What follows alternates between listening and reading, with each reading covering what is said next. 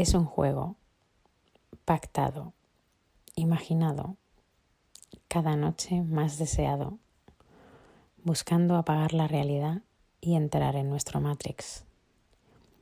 Me cuentas el rol que te apetece que representemos. Tus palabras resuenan casuales, pero según vas describiendo la escena, mi cuerpo se tensa. Sé inmediatamente que es premeditado, mucho. Años de conocerme condensados en dos personajes. Ni puede ser casualidad, ni quiero que lo sea. Tú, un ególatra y déspota director de cine porno que me recibe a mí, una recién estrenada periodista que confía que tras esta complicada entrevista saltará a la fama o al vacío, me susurra mi yo real. Sé cuál es mi papel en el rol. El problema es que fuera del mismo, lo que estás a punto de hacer tú toca tan directamente el núcleo de mi deseo acumulado durante años que no sé si voy a ser capaz de actuar yo.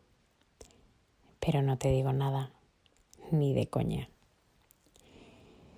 Tu yo más cerdo enfrentado al mío más dócil una docilidad que esconde rabia de años de deseo controlado, una docilidad domesticada que quiere ser arrancada a base de groserías, desprecio, saliva, una docilidad que no tiene nada de obediente.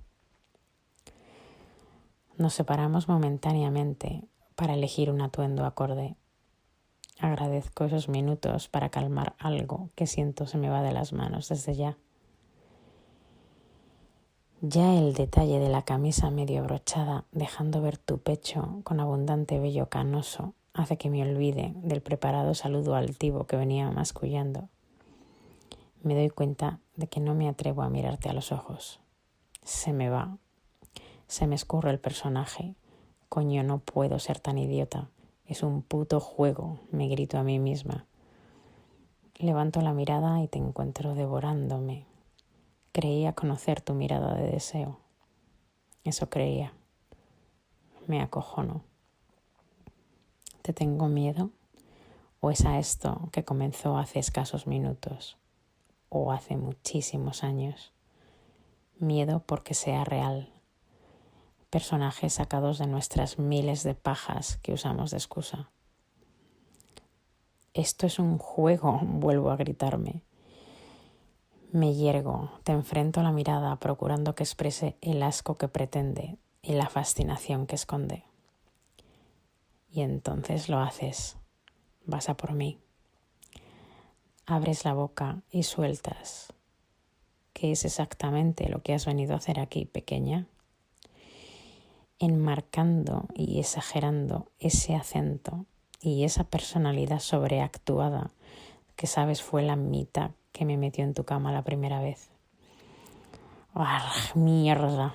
Siento como el inmenso cabreo que calienta mis sienes. Se pelea con el de mi cobarde sexo que se habría rendido ya. No te rindas. Esto es un juego en el que estirar esta mezcla de gozo y furia hasta que nos dé la gana uno que inventamos para los dos porque nos permitía escaparnos, encontrarnos, uno que nos da sentido. Aguanta. He venido para conocerte, para averiguar el exacto momento en el que empezaste a despreciar nuestro sexo. Si no te interesa esta conversación, no tienes más que decírmelo y me voy. Ah, y puedes ahorrarte los calificativos hacia mi persona. No me conoces. Me miras de esa única manera posible, siendo tú y sin serlo. Sonríes ampliamente. Claro que me interesa. Elige dónde quieres sentarte o quédate de pie si lo prefieres. Añades con esa confianza de quien ha vivido esto tantas veces. Pero no, querido director, esta vez no va a ser lo mismo. Porque sí, Quiero que esta tortura que me supone hablar se acabe, que me arranques ya las bragas y me folles, lo sabemos los dos, porque a mí me conoces. Pero lo que quizá no sepas es que seducir a mi rol no será tan fácil, porque ella te odia, odia todo lo que representas, odia desearte, odia que su sexo chorree desde que vio tu camisa entreabierta. Ella va a darme la fuerza que yo no tengo para evitar que me arrodille ante ti, preguntándote por la última escena de felación que grabaste, si se hacía así o así o cómo.